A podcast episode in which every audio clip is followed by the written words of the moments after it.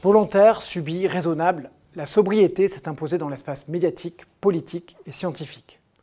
Le terme est par exemple apparu dans le dernier rapport du GIEC, assorti d'une définition courte et claire. La sobriété correspond aux mesures et pratiques quotidiennes qui permettent d'éviter la demande d'énergie, de matériaux, de terre et d'eau, tout en assurant le bien-être de tous les êtres humains dans les limites de la planète. Avec le renchérissement des coûts de l'énergie, la sobriété est d'ailleurs devenue un enjeu de bonne gestion pour les entreprises, administrations et collectivités locales. Mais c'est surtout dans le champ de la consommation que ce terme a été mobilisé. La sobriété se comprend alors comme un changement volontaire vers un style de vie qui a moins d'impact environnemental.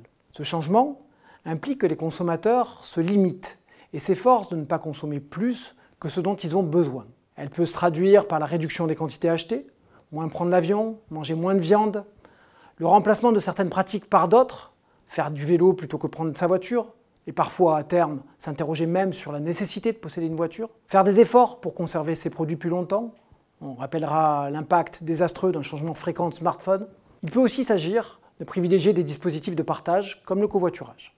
La sobriété est pourtant un sujet de tension, car consommer moins, c'est aussi dépenser moins.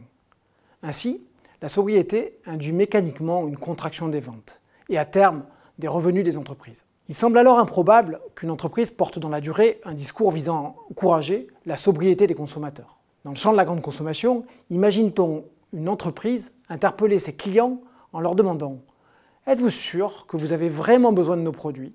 A priori, la réponse est non. Même engagé dans des démarches RSE poussées, il est difficile de scier la branche sur laquelle on est assis. Pourtant, ce pas, certaines entreprises le franchissent. Avec des collègues, nous en avons observé quelques-unes, dans différents secteurs. La mode, les produits d'entretien, l'hygiène beauté ou encore la téléphonie. Et ces entreprises ont quelques points communs.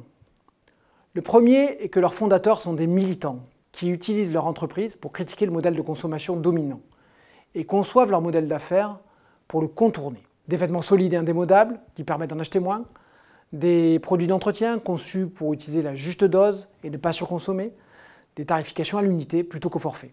Le deuxième point commun est que ces entreprises privilégient des modes de gouvernance qui leur garantissent, au moins pour un temps, liberté et indépendance.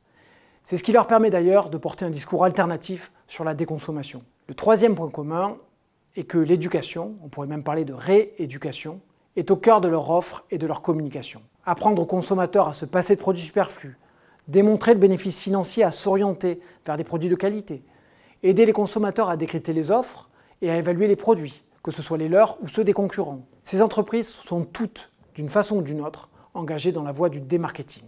Leur modèle n'est pas conçu pour maximiser la demande, mais aider les consommateurs à se réguler.